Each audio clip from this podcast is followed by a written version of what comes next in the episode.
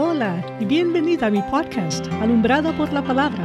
Soy tu amiga Vivian Cantú y este es episodio número 6 y la tercera parte del ser llamado Cómo conocer la voluntad de Dios. Únete conmigo y juntas caminaremos en la palabra de Dios.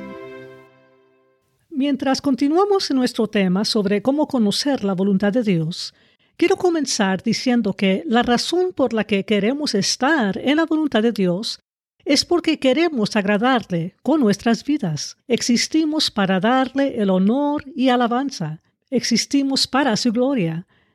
El apóstol Pablo le dijo a la iglesia en Corintio, ¿por qué debemos vivir para agradar a Dios? La vida en la tierra es muy temporal.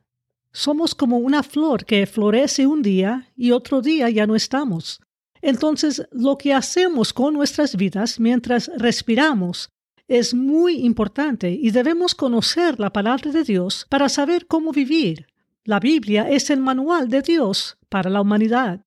En 2 de Corintios capítulo 5, comenzando con el versículo 8, Pablo dice estas palabras: Pues confiamos y consideramos mejor estar ausentes del cuerpo y estar presentes delante del Señor. Por lo tanto, estemos presentes o ausentes, nuestro anhelo es serle agradables, porque es necesario que todos nosotros comparezcamos ante el tribunal de Cristo para que cada uno reciba según lo que haya hecho por medio del cuerpo, sea bueno o malo.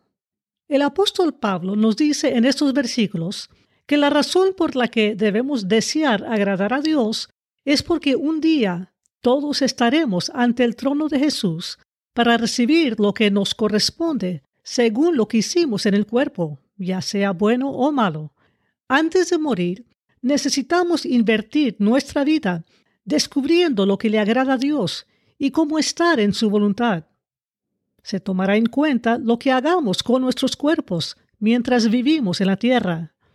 Lo que les estoy presentando en estos episodios sobre la voluntad de Dios es para ayudarnos a obtener un fundamento pero cada una de nosotras debemos continuar leyendo y escuchando las escrituras para ser guiadas por el camino correcto de agradarle a Él. Si tu objetivo es agradarle, como Pablo nos anima a hacer, el Espíritu Santo estará obrando en tu vida para mostrarte el camino. Si tu corazón está dedicado a agradar a Dios, tus pasos serán guiados por Él. Proponga en tu corazón agradarle que tu oración constante sea, Dios, quiero agradarte en todo. Hay una oración en los Salmos que puedes usar para orar en esta dirección. Está en Salmos capítulo 19 y versículo 14. Dice esto, Sean gratos los dichos de mi boca y la meditación de mi corazón delante de ti, oh Señor, roca mía y redentor mío. El apóstol Pablo, amiga, quería que los creyentes estuvieran llenos del conocimiento de la voluntad de Dios mientras escribía muchas de las cartas del Nuevo Testamento. Quería que los creyentes tuvieran sabiduría y comprensión espiritual. Creo que una de las tácticas que usa el enemigo para derrotar al pueblo de Dios es mantenerlo alejado de la palabra de Dios. Verás, al no conocer la palabra de Dios, no llegarás a conocer su voluntad y sus propósitos. Estarás adivinando lo que le agrada, pero la única manera verdadera de agradarle es obedecer lo que Él ya nos ha mostrado. He estado rodeada de música cristiana toda mi vida. La mayoría de mi familia son músicos, pero la música cristiana no puede reemplazar la belleza y riqueza de la palabra de Dios. Es una cosa cantarle y adorarle, pero es otra cosa conocerlo. Para conocer a Dios, debemos conocer su palabra. Cuanto más conozcas a Dios, más razón tendrás para adorarlo, y será en espíritu y en verdad. Lo adorarás con entendimiento. Salmos 47, versículo 7, en la versión Reina Valera actualizada, dice esto, porque Dios es el Rey de toda la tierra. Canten con entendimiento. Leamos lo que Pablo les dijo a los creyentes en Colosenses capítulo 1, comenzando con el versículo 9. Por esta razón, también nosotros, desde el día en que lo oímos, no cesamos de orar por ustedes y de rogar que sean llenos del conocimiento de su voluntad, en toda sabiduría y plena comprensión espiritual, para que anden como es digno del Señor, a fin de agradarle en todo, de manera que produzcan fruto en toda buena obra y que crezcan en el conocimiento de Dios. Amiga, añadiendo a lo que ya hemos hablado sobre la voluntad de Dios en los episodios anteriores, estos versículos nos muestran lo que es la voluntad de Dios en dos áreas más. Primero, debemos dar fruto en toda buena obra. En uno de mis últimos episodios hablé de la mujer fructífera. Si no has escuchado ese episodio, te animo a que lo escuches. Pero ahora veamos ese versículo. ¿Cómo damos fruto en toda buena obra? Haz el bien en el nombre del Señor. Haz el bien con tus palabras. Haz el bien con tus obras. Representas a Jesús. Ama a Dios y ama a los demás. Presenta tu cuerpo como un sacrificio vivo a Dios que Él puede usar. Deja que Dios te use para ser una bendición para los demás. Así como Dios ha derramado su bondad sobre ti, haz el bien a los demás. Colosenses 3, empezando con el versículo 12, nos da una buena dirección para poder producir buen fruto en nuestras vidas.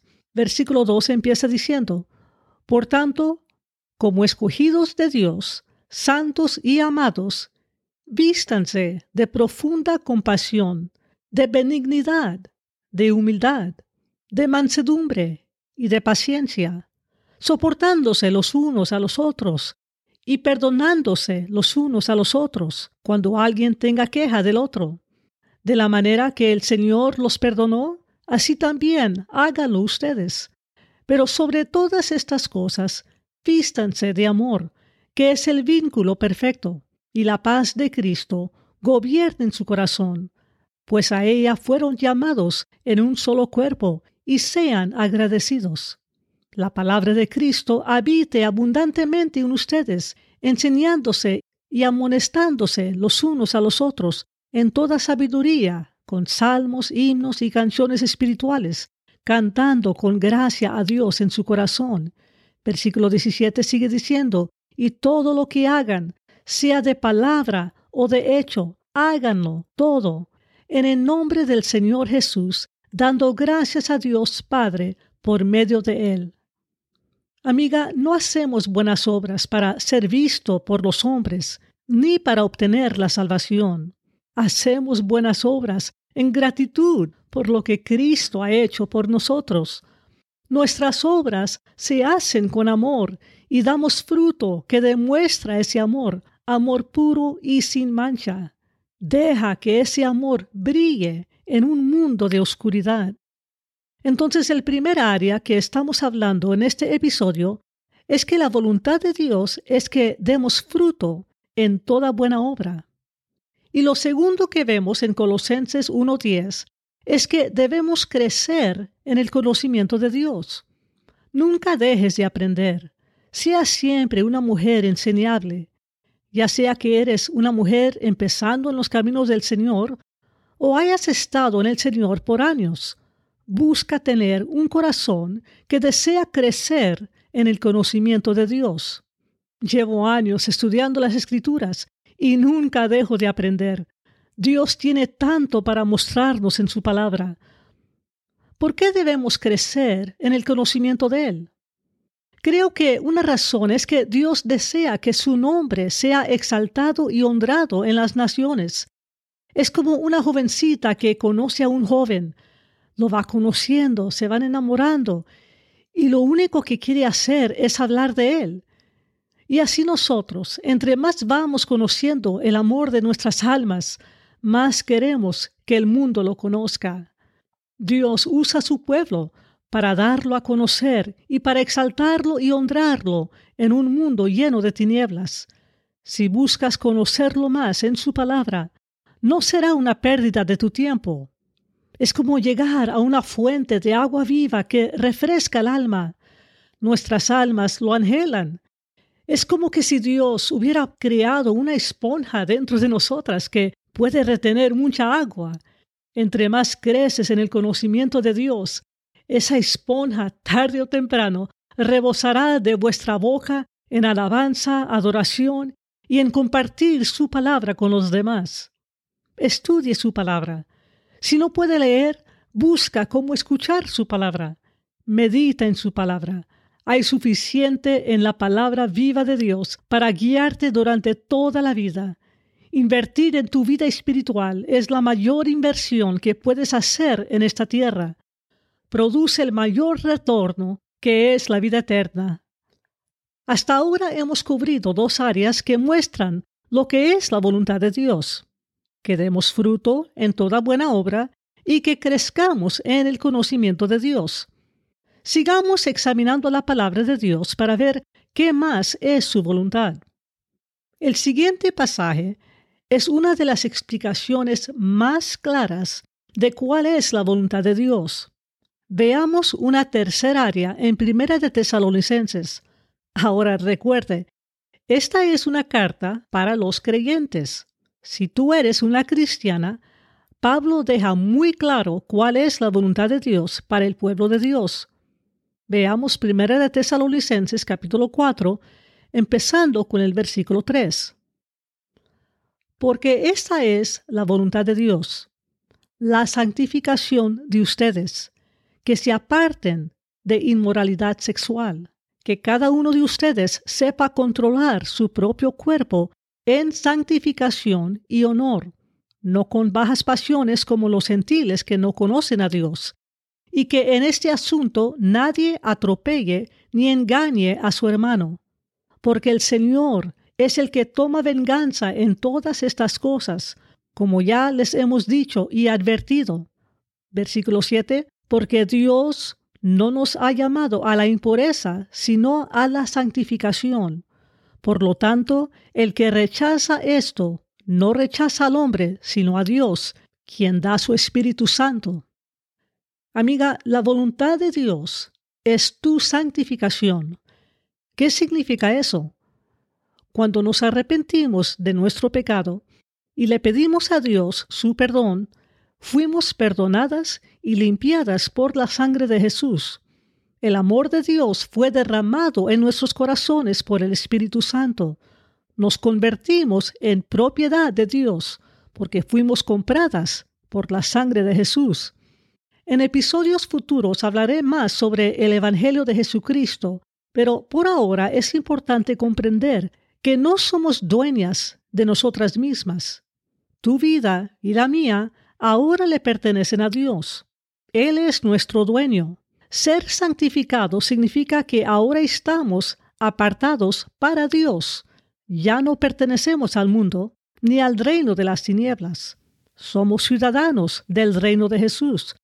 Entonces no tengo la libertad de tomar mi cuerpo y entregarlo a la inmoralidad sexual. Si estás casada, tu cuerpo le pertenece a Dios y a tu marido. Si no estás casada, tu cuerpo le pertenece a Dios. Su voluntad es tu santificación. No pertenecemos al mundo, pertenecemos a Dios. Veamos lo que dice Primera de Tesalonicenses capítulo 5 y versículo 23 para seguir comprobando que la voluntad de Dios es nuestra santificación. Dice así, y el mismo Dios de paz los santifique por completo, que todo tu ser, tanto espíritu como alma y cuerpo, sea guardado sin mancha en la venida de nuestro Señor Jesucristo. Amiga, yo sé que hay un anhelo en todas nosotras, las mujeres, de ser amadas. Dios nos creó así. Nos encantan las historias de Cenicienta, y el sueño de vivir felices para siempre con un marido que esté dispuesto a dar su vida por nosotras. Muchas mujeres han sido bendecidas en esta área y tienen buenos maridos, pero muchas mujeres, incluso algunas casadas, se sienten vacías y no amadas. Pero antes de ser engañada por el enemigo y terminar siendo atrapada en una relación impía solo porque tienes el deseo de ser amada, Recuerde la voluntad de Dios para tu vida.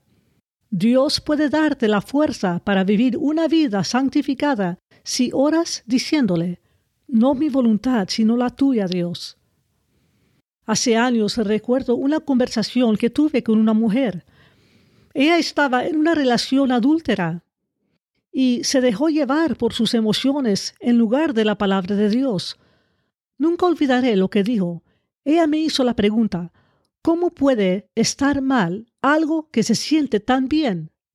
Amiga, tú y yo sabemos que como mujeres nuestras emociones pueden estar por todos lados. Cuando un hombre casado aparece en nuestra vida y comienza a prestarnos atención, nuestras emociones pueden ser engañados. Solo porque algo se siente bonito no significa que es la voluntad de Dios. Debemos huir con todas nuestras fuerzas cuando hay algo fuera de la voluntad de Dios. No juegues con el fuego. La voluntad de Dios es vuestra santificación. Mira hacia arriba porque pronto viene en las nubes el amante de nuestra alma. Mi cuerpo le pertenece a aquel que dio su vida por mí. ¿Cuánto tiempo debemos esperarlo? El tiempo que sea necesario. Pronto habrá una boda.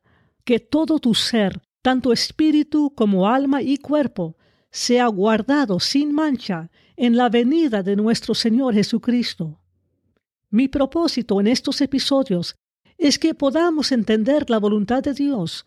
No importa dónde estamos hoy y qué decisiones equivocados hayamos tomado en el pasado. Hay perdón si nos arrepentimos y podemos seguir adelante buscando la voluntad de Dios para nuestras vidas. Y ya que estamos en el tema, quiero darles un consejo. Estamos viviendo en un día donde el pecado está entrando a las iglesias y lamentablemente incluso los líderes espirituales están cayendo en pecado. Amiga, deja que la palabra de Dios sea tu autoridad final sobre cómo vives y qué espera Dios de su pueblo. Recuerdo que hace muchos años la esposa de un pastor se sintió abandonada por su marido. Me platicó cómo él tomaba el tiempo para llevar a otras mujeres de la iglesia a sus casas después de los servicios, las visitaba y muchas veces dejaba a su esposa en casa.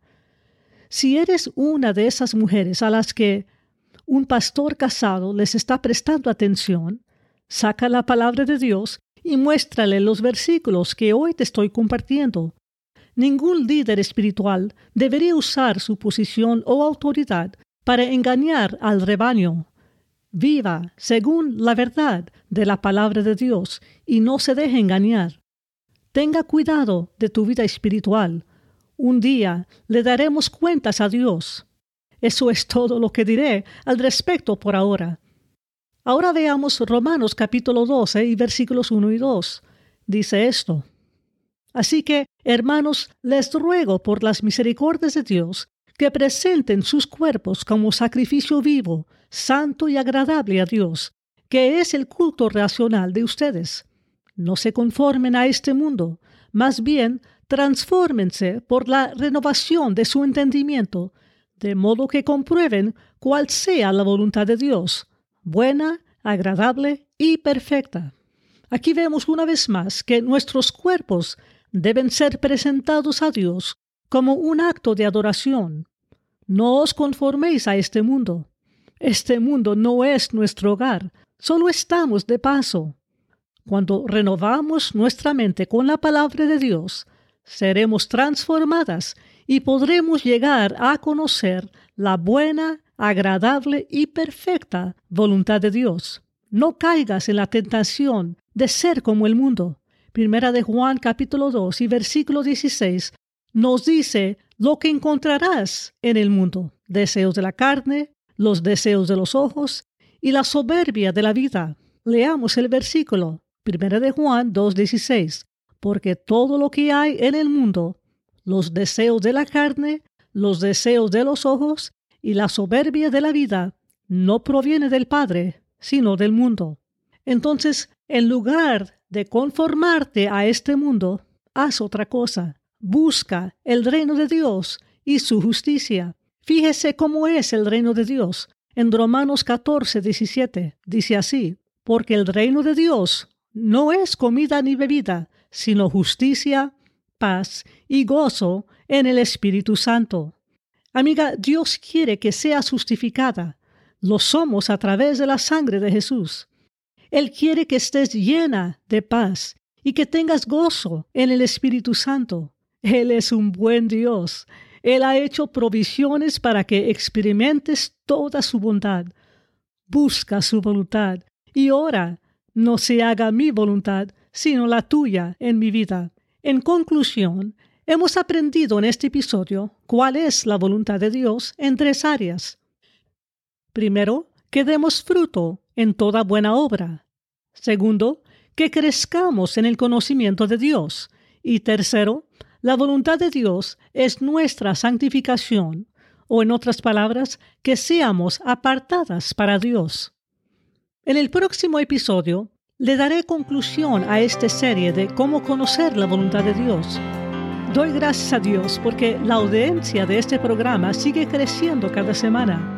Ayúdanme a compartir estos episodios con otras mujeres que quizás conozcas si sientes que será de bendición para sus vidas. Para más episodios visita alumbradaporlapalabra.org.